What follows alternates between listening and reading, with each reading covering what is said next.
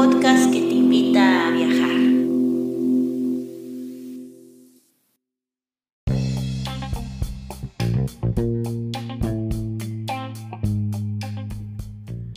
Si te gusta este podcast y vives en Noruega, no olvides hacer una donación al número VIPS 533604.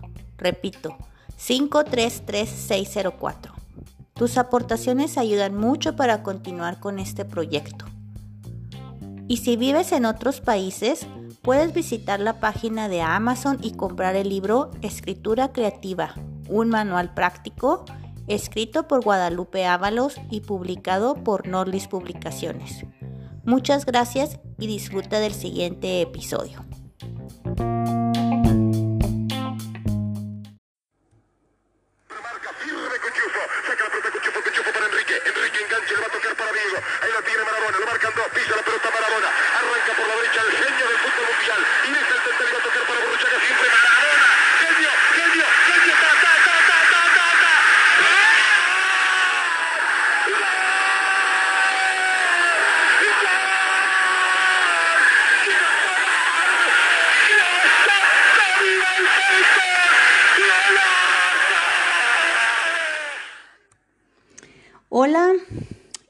Bienvenidos a un nuevo episodio de Notlist Literatura en el que hablamos de libros, libros, libros. Y como ya, ya dije en la introducción, mi nombre es Guadalupe Ábalos y pues te doy la bienvenida. Muchas gracias por escucharme. Eh, el día de hoy pues me agarró ahí un poco la nostalgia con esto de que en esta semana se se murió Diego Armando Maradona. Y pues me acordé de un libro que leí hace mucho tiempo. Diego, a lo mejor debe haber sido años inclusive.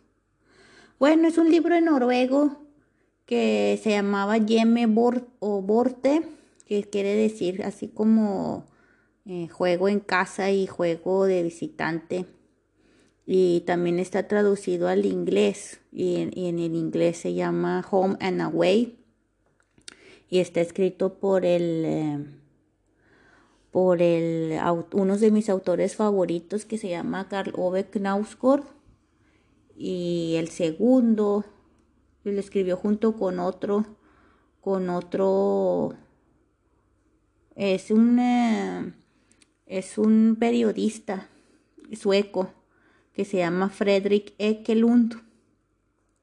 Entonces este es un libro que está muy difícil de, de, ponerle un, un género o un, una, una ¿cómo se dice? O sea, es muy difícil catalogarlo, cataloga, catalogalización, ¿cómo se dice? Ay, yo por querer aquí hacerme mis, eh, mis ondas de, académica resultó poniéndome en vergüenza.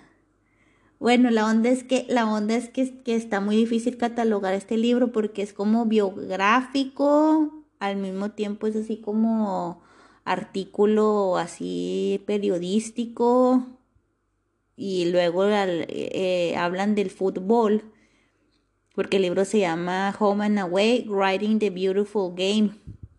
Entonces, como que tratan de escribir en una forma así muy literaria o muy poética o poniéndole un poco más de, belleza lingüística, ¿no? Eh, todos estos, lo que significa el, fútbol para tanto como para Carlo Ove como para Frederick Ekelund.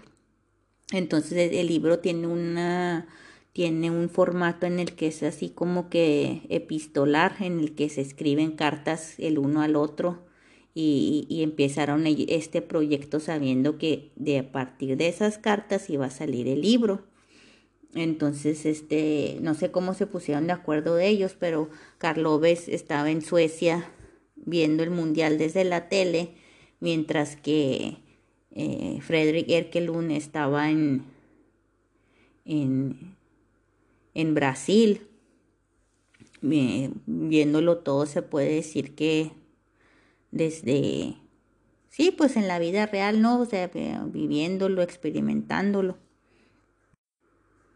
Entonces este, este libro se, se trata de dos escritores que están escribiendo pues así, pues su vida, eh, cómo han experimentado el fútbol y, y como es para eso usan pues la base de, de la Copa del Mundo del 2014 en Brasil para, o sea, usan el fútbol para reflexionar acerca de su vida, de su pasado, de su presente, las observaciones que sacan de la vida en general a, a raíz de, del fútbol, ¿no? Porque pues al final de cuentas es, el fútbol se puede decir que en algunas maneras a veces es como que una metáfora de la vida.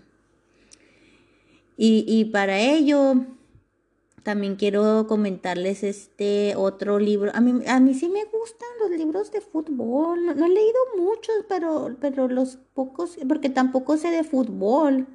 Yo no tengo así equipo favorito, ¿no? A mí soy de ese tipo de personas que me gusta mucho el ver el fútbol cuando es mundial y de vez en cuando cuando ha sido Copa América o así, o Copa de Europa, de repente así como que lo he seguido, pero así de que sea futbolista, así hincha ahí de algún par, de algún equipo, pues no, la verdad, pero por ejemplo me gustó mucho ver la serie de Cuervos.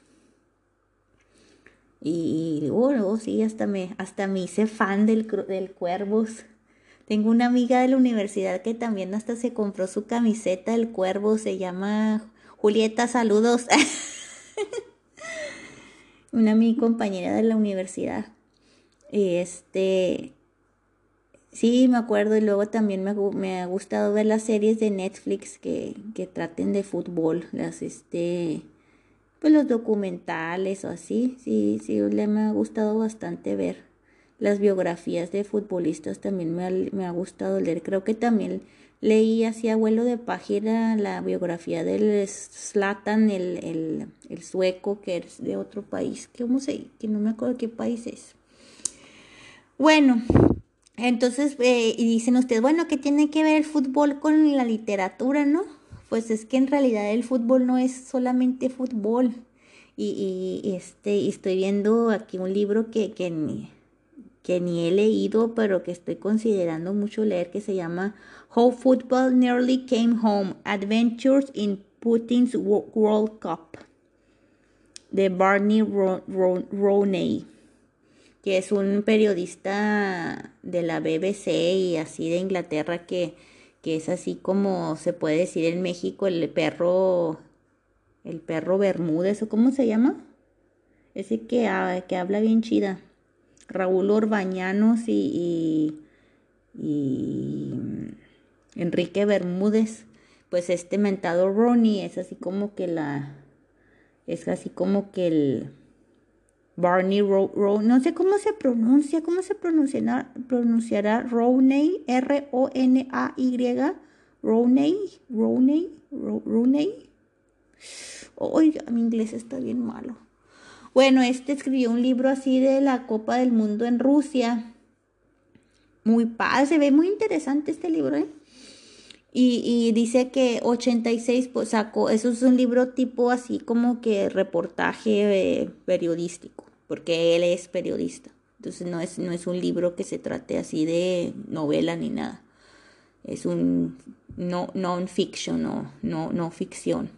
Y dice, 86% piensa que una buena actuación de la selección inglesa puede unir al país. Eso, esas son estadísticas que él, que el Barney Rooney sacó ah, para el mundial ahora del, de la Copa del Mundo de en Rusia. Y dice, eh, cuando hicieron estas encuestas fuera antes de que empezara la, la Copa del Mundo en Rusia. Dice, más de la mitad está más contenta o de mejor ánimo desde que la Copa del Mundo había empezado. El 90% estaba más orgulloso de ser británico y más del 25% se sentía menos solo a raíz de la Copa del Mundo. O sea, con estas estadísticas que fueron nomás representativas de Inglaterra, ¿verdad? Pero de todas formas, así como que, pues mi punto es de, de enfatizar o de poner en claro de que pues el fútbol no es no solamente es fútbol, es así como que pues tiene hasta algunos este o sea, hay gente que para que para alguna gente el fútbol es casi casi como una religión en el sentido de que pues ahí encuentran eh, compañía y encuentran otros mm, ¿cómo se le dice? fellowship. Ay, mi lo que pasa es que es de noche, eh, estoy grabando a las 10 de la noche y, yo soy ese tipo de personas de que cuando se hace de noche ya mi cerebro como que ya pienso, eh, yo pienso así en tres idiomas, entonces como que ya en la noche ya se me revuelven los idiomas, ya no, ya no se me, ya no puedo hablar un solo idioma. Entonces, bueno, perdón. El caso es que hay mucha gente que pues se encuentra así como que una especie de compañía, de camaradería era la palabra en fellowship. Eh, en, el fútbol, ¿no? Y, o encuentra esperanza, encuentra alegría, encuentra consuelo, encuentra eh, un alivio a la ansiedad de vivir, ¿no?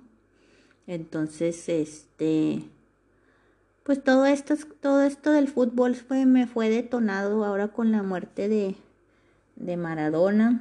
En mi trabajo me preguntaron que si estaba triste y yo les dije, pues la verdad yo pensaba que a mí el Diego me iba y me venía y así como que totalmente indiferente, pero cuando escuché que se murió, pues la verdad sí me dio bastante tristeza, estuve triste como todo ese día, anduve así como que agüitadoncilla, así como que, ay, pobrecito.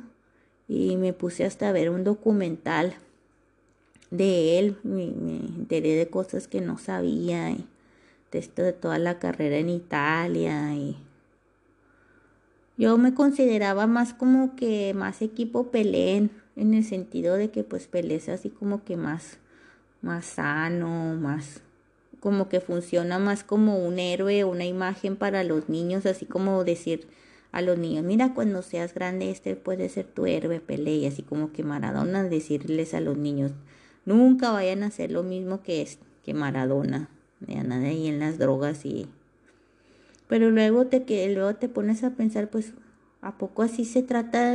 O sea, es un ser humano, no, no lo puedes reducir a, a juzgarlo de que hizo mal o hizo bien, o de que sigue su ejemplo o no sigue su ejemplo. O sea, no hay que sacar a la persona del, del héroe o de la figura. Al final de cuentas fue un ser humano, hizo lo, lo mejor que pudo en sus capacidades. Entonces, pues, sí, de repente nos cayó gordo muchas cosas que hizo, nos, nos estuvimos en desacuerdo en muchas cosas que hizo, pero pues al final de cuentas era una persona con errores como tú o como yo. Y, y también aquí nos lleva otro, otra reflexión, ¿no? De que por qué será que que cuando una persona se muere ya como que le perdonamos sus errores y sus fallas, luego, luego, de tener, menos en México tenemos esa onda, ¿no? De que ya se muere alguien y, ay, ya no hables mal de él, o ya no, no diga porque los muertos no se pueden defender, o, o tratas así como que de, de aliviar, de maquillarle sus fallas. Y no entiendo la verdad por qué es así. ¿Será porque eran personas que querías, no sé. No sé, eso es una, una cosa muy mm, peligrosa y muy, muy... Hay que irse con mucho cuidado a la hora de juzgar a la gente sus, y sus vidas y sus destinos.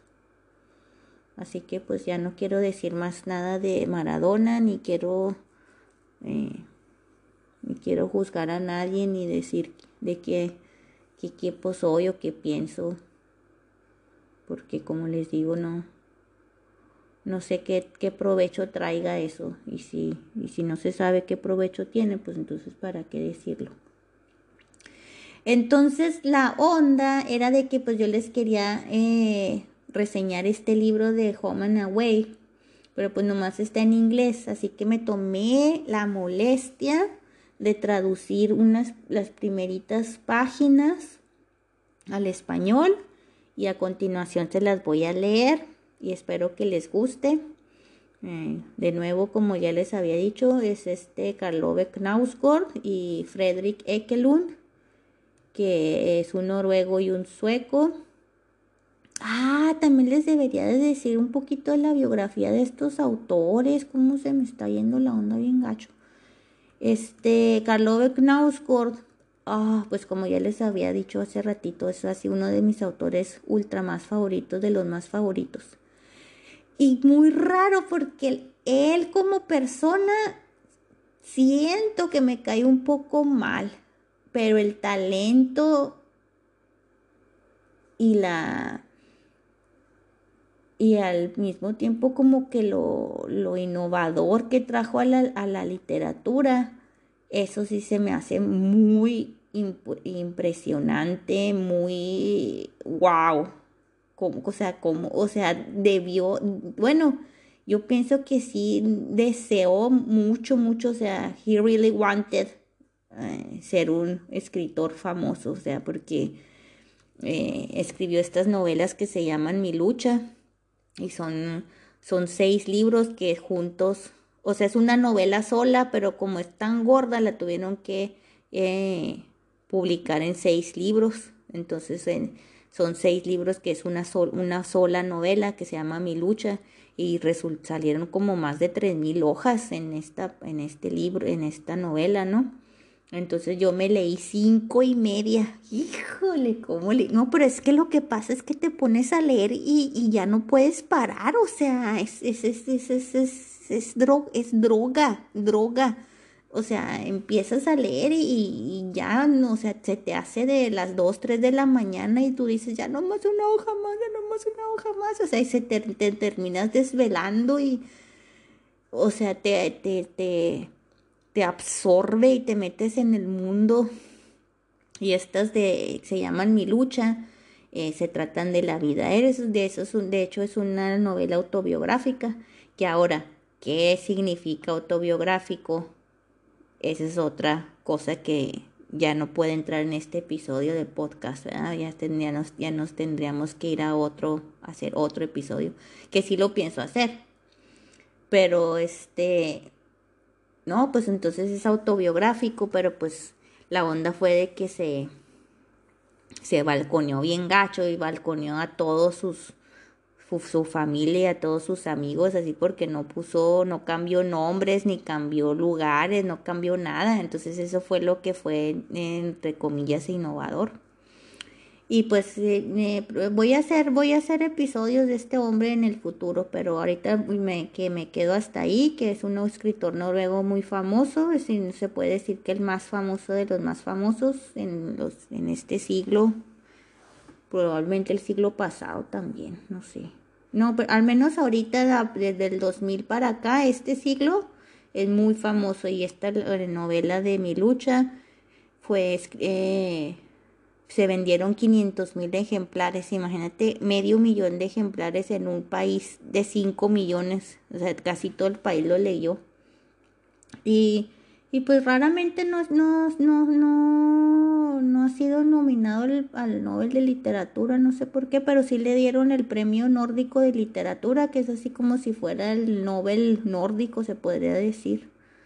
Y tiene premios, muchos premios literarios este a nivel nacional de Noruega y ya el más este internacional, pues es este que le dieron el premio nórdico de literatura. Y también hace poquito creo que lo nombraron uno de los mejores en Francia, creo, hace este año, creo, pero no estoy segura. Este, y Fredrik, Fredrik er Ekelund, él es también un periodista de sueco y es este, fue también, es traductor y, e intérprete. Se cambió a vivir a un tiempo que vivió en Brasil y sabe y tradujo varias eh, novelas del, portugués al sueco y ha escrito otros este, libros acerca de fútbol y también ha escrito varios este, libros de novela negra, así de misterio. Y bueno, pues eso era la introducción de estos dos autores y como les vuelvo a decir, el libro se llama Home, Home and Away, Writing the Beautiful Game y la editorial se llama Macmillan, es la esa editorial bien fregonzota de Estados Unidos fue la que sacó el libro en, en inglés y en, noruego se llama Yeme Burte. Así que aquí venga la, aquí les voy a empezar a leer este extracto de esta novela que, no es novela, es este, les digo que estaba difícil de catalogar, está catalogado como biografía, pero no es biografía, es biografía revuelto con, con artículo periodístico, revuelto con reflexiones. Bueno, Aquí, aquí, aquí les va. Estimado Carlove, permíteme comenzar con un recuerdo que tengo del 19 de noviembre de 1983. Estaba en París dedicándome a mis estudios, viviendo en la ciudad universitaria y escribiendo para el ahora desaparecido diario Arbetet, y trabajando en una disertación sobre un autor francés que había descubierto el año anterior. George Navel. Ese fue un momento muy feliz en mi vida. En agosto del mismo año me enteré de que mi primera novela, Malmo Dorkers, había sido aceptada y todavía estaba muy contento sabiendo que iba a ser lo que había soñado ser durante mucho tiempo, un escritor. Pasé los días asistiendo al College de France, escuchando a Michel Foucault y Emmanuel Leroy Ladurie, o entrando escondidos en la escuela normal y escuchando a Jacques Derrida. Sentarme a los pies de Foucault y Derrida solo sirvió para intensificar el alto nivel intelectual en el que estaba viviendo en ese momento. El 19 de noviembre fue el día antes de mi trigésimo segundo cumpleaños. Estaba sentado en un restaurante de estudiantes en el Boulevard Saint-Michel cuando un hombre con los rasgos severos y tristes de un indígena sudamericano se sentó frente a mí. Empezamos a conversar. Resultó que era mexicano y trabajaba como químico en la cercana Rue de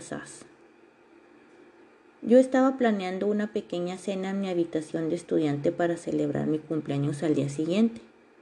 Y por capricho invité a Juan, como se llamaba.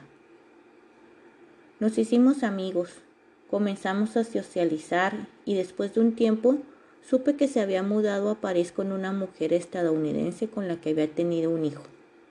Se instaló en la ciudad, pero después de un tiempo se dio cuenta que era homosexual, se divorció y ahora vivía con un francés. Un día nos pusimos a hablar de Octavio Paz. Le expresé mi admiración por el poeta mexicano y le informé a mi nuevo amigo que deseaba aprender español para poder leer a Paz en el original y le pregunté si podíamos leer a paz juntos. Y eso fue exactamente lo que pasó. En un banco del Parque de los Jardines de Luxemburgo me leyó en voz alta. Repetí después de él y saboreé frases como el laberinto de la soledad. Y la palabra soledad era tan hermosa, pensé, que valía la pena aprender un idioma completamente nuevo solamente por eso. Y así fue como se me abrió la puerta a Latinoamérica. El banco del parque en los jardines de Luxemburgo me permitió trepar a la casa española. Si se pudiera usar una analogía y decir que todos los idiomas son como una casa. Lo extraño es que siempre me he sentido en casa allí, como si el español me hubiera estado esperando o hubiera estado dentro de mí todo el tiempo desde antes. Hay una ligereza, es un lenguaje de hermosos sonidos vocales sonoros y a través de él terminé en portugués. Obviamente la variante brasileña, que también es hermoso, pero más difícil de pronunciar, más difícil de comprender y mucho más consonante, sin la misma flotabilidad. Así que voy de nuevo a Latinoamérica, creo que ya por vigésima vez. En mi primer viaje, en 1985. Cuando volaba a Chile, hicimos escala en Recife y al descender los escalones del avión me arrodillé y besé el suelo. Un alto intuitivo, un homenaje a los héroes futbolísticos de mi infancia, Pelé y Garrincha. Obviamente ya no lo hago, eso de besar el suelo. Pero siento un anhelo poderoso y mentalmente eso hago y he hecho siempre. Saludos cordiales, Frederick. 8 de junio. Estimado Frederick, aproximadamente la hora en que te bajaste del avión en Río de Janeiro, yo estaba en una reunión de padres para la clase de mi hija mayor, en la playa, a pocos kilómetros de aquí. Primero asamos unas salchichas que habíamos traído y luego jugamos cascarita. Los niños de tercer grado contra los padres. Mi plan era escribirte después de que los niños se fueran a la cama, alrededor de las nueve. Pero estuve en Estados Unidos hace unos días y todavía tengo jet lag. A las ocho y media me dormí completamente vestido, con todos los niños a mi alrededor, y no me desperté hasta la una y media de la madrugada, rodeado de silencio. Mi plan B era escribirte esta mañana.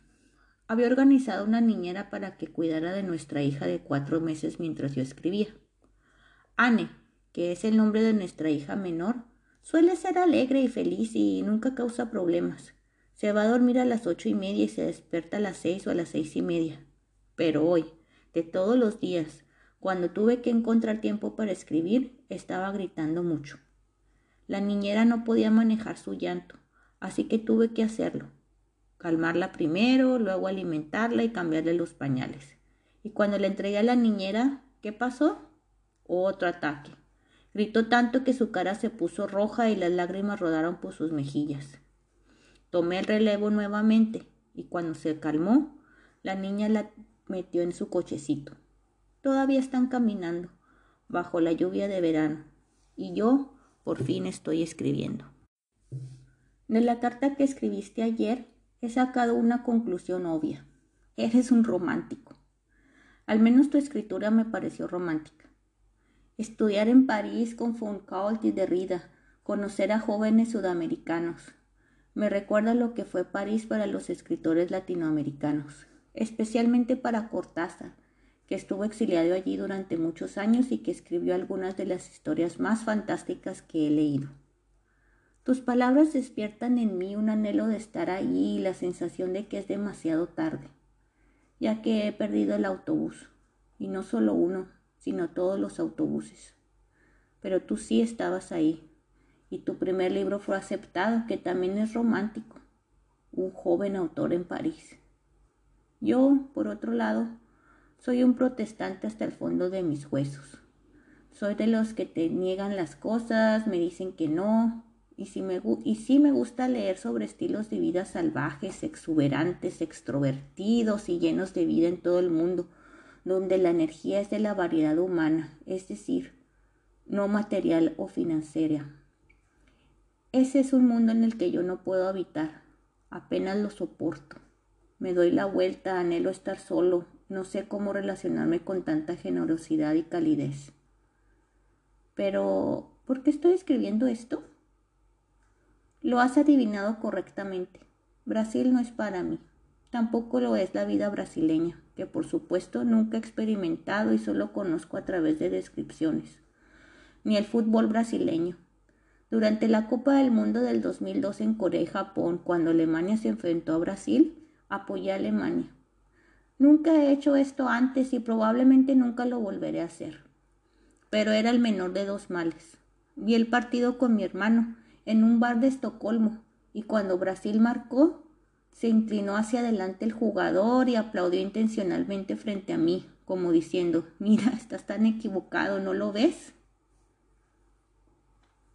No apoyar a Brasil, alejarme del fútbol brasileño, es un poco como decir que prefiero mujeres feas hermosas. Si puedo elegir, siempre elijo a la chica más fea. O para tomar otro ejemplo, uno que no se interprete inmediatamente como sexista, es mejor como decir que prefiero leer libros malos a buenos. No siempre ha sido así. Cuando era joven quería aventurarme en el mundo. Quería ver, oler, oír, saborear todo. Yo quería la vida. Tenía visiones de viajar por Europa, hacer trabajos ocasionales en el camino, estar en el extranjero durante muchos años mientras escribía la gran novela. Quería conocer gente, tener aventuras, enamorarme, emborracharme y afirmar la vida. No sucedió. Nunca salí. En cambio me quedé en Bergen, nunca en París como tú, ni en Sudamérica. Y emprendí un lento proceso de negación de la vida que culminó aquí en un pequeño pueblo rural de Suecia, que es donde vivo, casi sin conocer a nadie y sin vida social alguna. Ayer, por ejemplo, en la reunión de padres, no hablé con nadie. Casi nunca bebo y como muy poco. No me interesa la comida en absoluto. Tengo una conciencia completamente culpable porque trabajo muy poco. No es bueno no hacer nada, simplemente holgazanear. Así que tu carta, que trata sobre la juventud y la vida, evoca en mí fuertes anhelos. Pero como ya he dicho antes, he perdido ese autobús. Y en el Mundial de Fútbol que comienza mañana, tengo una fuerte simpatía por dos equipos, como siempre. Argentina e Italia. Ambos son equipos tradicionalmente cínicos, como saben, que en sus mejores años siempre estuvieron muy bien organizados a la defensiva y jugaron con las debilidades de sus oponentes más que con sus propias fortalezas. Poseen cualidades extremas, pero hay algo en que nunca las usan de manera excesiva y en que nunca hacen nada hermoso por el bien de la belleza, solo si, si hay algún resultado y el hecho de que puedan hacerlo, pero reprimirse, apela a algo muy dentro de mí. Las primeras imágenes televisadas que puedo recordar son del verano de 1978, en el Mundial de Argentina. El mar de espectadores en la grada, el césped cubierto de confetti, Ricardo Villa, Osvaldo Ardiles, Mario Kempes. No sabía nada de la situación política, claro, Tenía nueve años, pero estaba embelesado. Argentina, tanto el país como el equipo, representó una aventura fabulosa para mí. Luego la aventura creció porque leía a Borges, leía a Cortázar y ahora leo a César Aira y leí el autor polaco exiliado Witold Gombrowicz. Sus diarios son geniales, fueron escritos en Argentina y cuando él va a París al final al viejo mundo es como si sus diarios se murieran, pierden toda su vitalidad, todo su poder. ¿Vinieron de su exilio en Buenos Aires? Hay mucho romanticismo en esto, pero es un tiempo diferente del romanticismo que veo en ti y en tu carta, por la sencilla razón de que el Brasil que afirmas es una entidad física en tu vida. Has estado en Brasil innumerables veces, tienes amigos allí, y tienes un conocimiento íntimo de la cultura, conoces el idioma, has traducido la literatura brasileña al sueco y juegas al fútbol como un brasileño. Eso es por encima de todo. Para ti Brasil es vida vivida, está viva. Argentina para mí nunca he estado allí, no es más que un sueño, fantasías, anclado en ningún otro lugar que en los libros que he leído. Es lo opuesto de lo vivido, es lo opuesto de lo vivo, es la no vida, que en su forma extrema niega la vida, y por eso el título provisional de mi última novela, que llegó a llamarse Mi lucha, fue para mí mucho tiempo Argentina. Mañana comienza la Copa del Mundo. Yo soy feliz. Recuerdo todos los campeonatos del mundo desde 1978, lo que hacía, cómo vivía, quién era y el mundo en el que existían las competencias pero siempre los he visto en la televisión, nunca en la realidad. Y me gustaría seguir haciéndolo así. Así que en realidad esa es la base de este libro, ¿no es así? Vida versus muerte, sí versus no, Brasil versus Argentina. Saludos cordiales, Carlove. Río de Janeiro, 11 de junio. Estimado Carlove, he aterrizado ahora es tan onírico este mundo de aeropuertos y aviones. La sensación de alienación en las salas de embarque, todos transformados en meros cuerpos, como grandes trozos de carne en trajes y vestidos. Y casi todo el mundo con los rostros tan cerrados. ¿Desde cuándo se convirtió en la norma tomar asiento antes de un vuelo transatlántico sin siquiera saludar a sus compañeros de viaje más cercanos? En el avión leía Rubens Figueiredo, un autor de Río que escribe cuentos fantásticos, ambientados en paisajes selváticos surrealistas. Luego me anestesié con un whisky, seguido de tres vasos de vino tinto y una pastilla para dormir. Me desperté renovado y solo entonces, después de diez horas, hablé con la mujer sentada a mi lado, una mujer de cuarenta años, originaria de Río. Una palabra, Calove, un pequeño golpe en una puerta desconocida y luego el mundo se abre. Siempre evito ese tipo de contacto con demasiada frecuencia, pero me encanta. Trabajaba como esteticista. Tenía su propio salón en Río y acababa de regresar de Moscú y Viena con dos colegas. De repente me muestra fotos de su hijo, un joven profesional de 20 años en Cagliari. Luego pasó a describirse como fanática del flamengo y se rió. Cuando le dije que me iba a quedar en Botafogo, me sugirió que compartiera un taxi con su amiga Patricia, lo cual hice, y así terminé. Entablamos una intensa conversación con otro propietario de un salón de belleza mientras nuestro taxi atravesaba a toda velocidad la mañana de Río, a través de la desolada y pobre zona norte de la ciudad, húmeda y gris bajo las pesadas nubes de lluvia, en una autopista donde las balas perdidas nunca llegan. Lejos de tu mente por las dos pandillas con territorio ambos de la carretera que están en constante guerra entre sí, y se dice que la gente que pasaba en los autos ha recibido balazos. Personas inocentes mueren de esta manera todos los años en Río, durmiendo en casa, haciendo el amor en un hotel de lujo, madres en camino al jardín de infancia o taxistas simplemente haciendo su trabajo. Ese pensamiento nunca está lejos de mi mente aquí. La muerte siempre está a la vuelta de la esquina. Me dejaron junto a una verja de hierro oxidado en la Rue Asunción 174, donde mi anfitrión me recibió con los ojos llorosos, ya que eran las 7 de la mañana cuando llegué. Su nombre es Afonso Machado, un músico de profesión, un guitarrista que ha tocado con muchos de los grandes, incluidos Chico Barque y Elsa Suárez. Tengo mi propia habitación en la vieja casa de Alfonso, que está rodeada por la jungla, una pared rocosa, otras casas y algunos bloques de apartamentos. Ahora estoy instalado en mi propio mundo. Una pequeña biblioteca, televisión, reproductor de CDs, mis propios libros y una impresora. ¡Qué felicidad! Pase lo que pase, siempre puedo crear mi propio mundo y mi espacio de trabajo.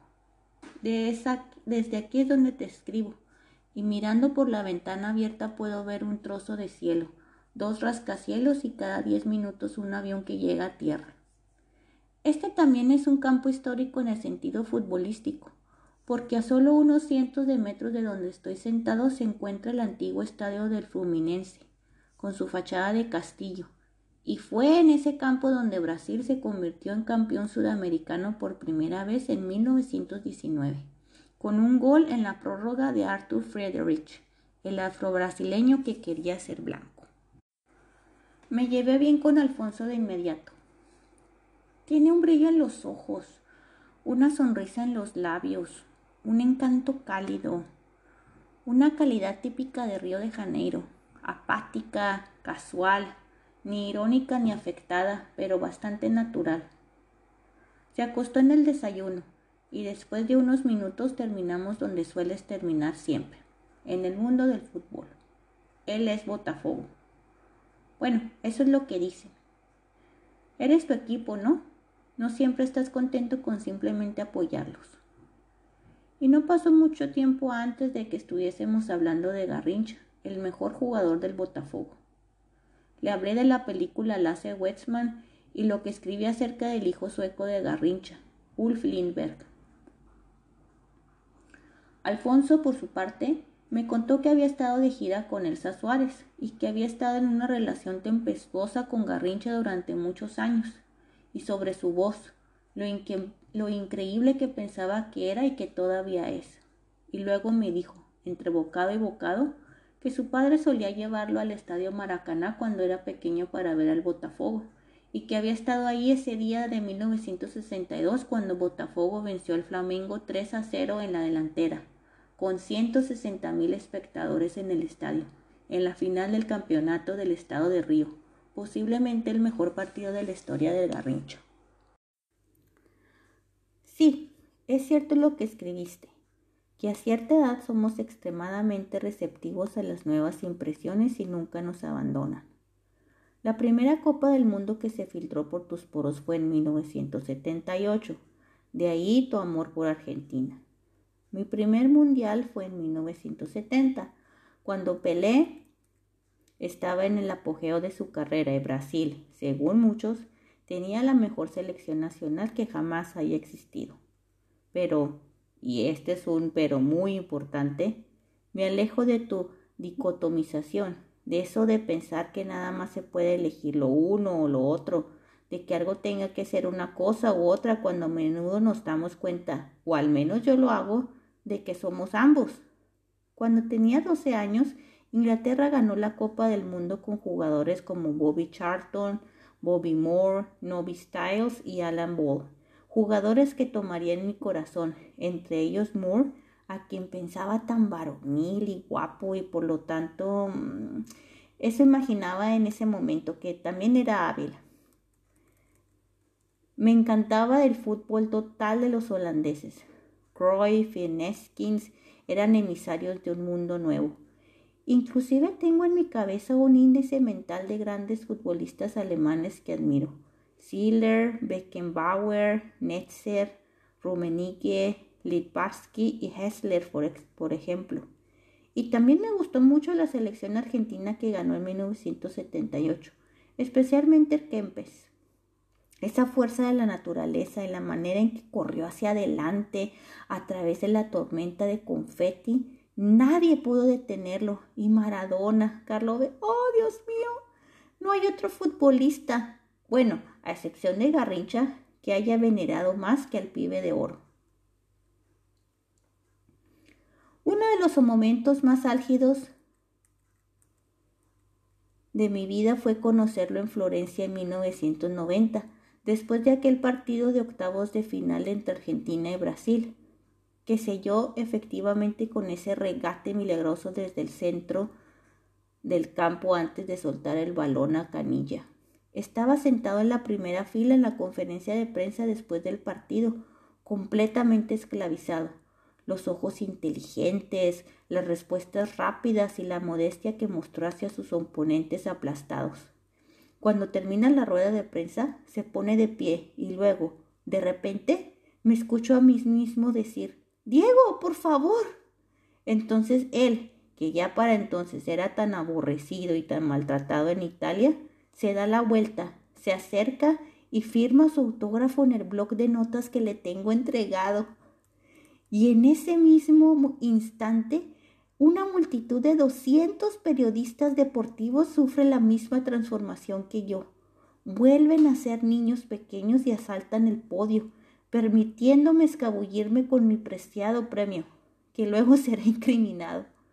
Por supuesto, mantengamos vivo algún tipo de debate futbolístico, pero seguramente Brasil contra Italia, o Brasil contra Inglaterra, o Brasil contra Alemania se adaptan mejor como polos opuestos, y el partido de Barcelona en 1982, en el que Italia ganó 3 a 2 contra Brasil, debe haber encarnado ese contraste entre el estilo del juego brasileño, sea lo que sea, y el italiano, sea también lo que sea. Esta noche estoy cenando con Alfonso en algún lugar de Botafogo. Y eso me recuerda lo que escribiste sobre comida, bebida y mujeres. Y no puedo evitar sentir sino un poco de tristeza cuando pienso en eso, ya que estoy muy en desacuerdo con cómo percibo estas cosas. Me encanta la comida, me encanta la bebida y a veces siento que como que no soy humano, quiero ser uno con lo que como y e, en eso un éxtasis interior se apodera de mí. Lo mismo me pasa con el vino, la cerveza. Sigo tratando de ir más y más allá, hacia algo más, hacia algo más grande. ¿Algo dionis dionisiaco? ¿Y lo que escribiste sobre las mujeres? Tampoco lo entiendo. O más bien lo entiendo, pero para mí es todo lo contrario. Cuando una mujer hermosa entra a la habitación, siento que me atraviesa una corriente eléctrica. Pasa a menudo y no es el deseo de Jorge Amado de acostarse con todas las mujeres del mundo, sino una especie de culto a la belleza, una alegría fugaz de, ser lo suficientemente privilegiado como para poder participar en el misterio de la belleza. Dado que ese tipo de cosas ya es un tabú en el sentido protestante, entonces en la década de 1970 la hiperprotestante que a veces podía encontrarme por impulso luchando contra todas las manifestaciones de Eros en mi interior, queriendo ser castrado y transformado en un ser absolutamente asexual e ilustrado en el que toda la actividad humana se reduciera al razonamiento y a la dialéctica. Oh, que Dios me ayude. Pero bueno, me estoy despidiendo del día. Copacabana es el, día, es el siguiente punto de mi lista. Con suerte, un partido de fútbol en la playa con mis viejos amigos o un chapuzón en el océano como mínimo, seguido de una o tal vez dos caipiriñas. Mis deseos más cordiales, Frederick. Bueno, y eso es todo. Y les doy muchas gracias por haberme acompañado el día de hoy. Espero que les guste. Y si les gustó o no les gustó, si están desacuerdo, desacuerdo, bla, bla, bla.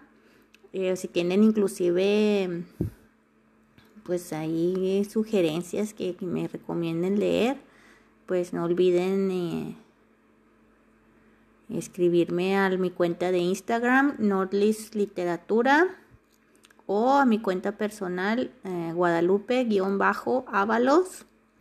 Y también tengo página de Facebook que se llama Nordlist Publicaciones. Así que pues búsquenme, estalquenme. eh, déjenme sus comentarios y si también si quieren que les envíe saludos también. Muchas gracias por escucharme y nos vemos la próxima. Este episodio fue posible gracias al apoyo de Norwegian Literature Abroad.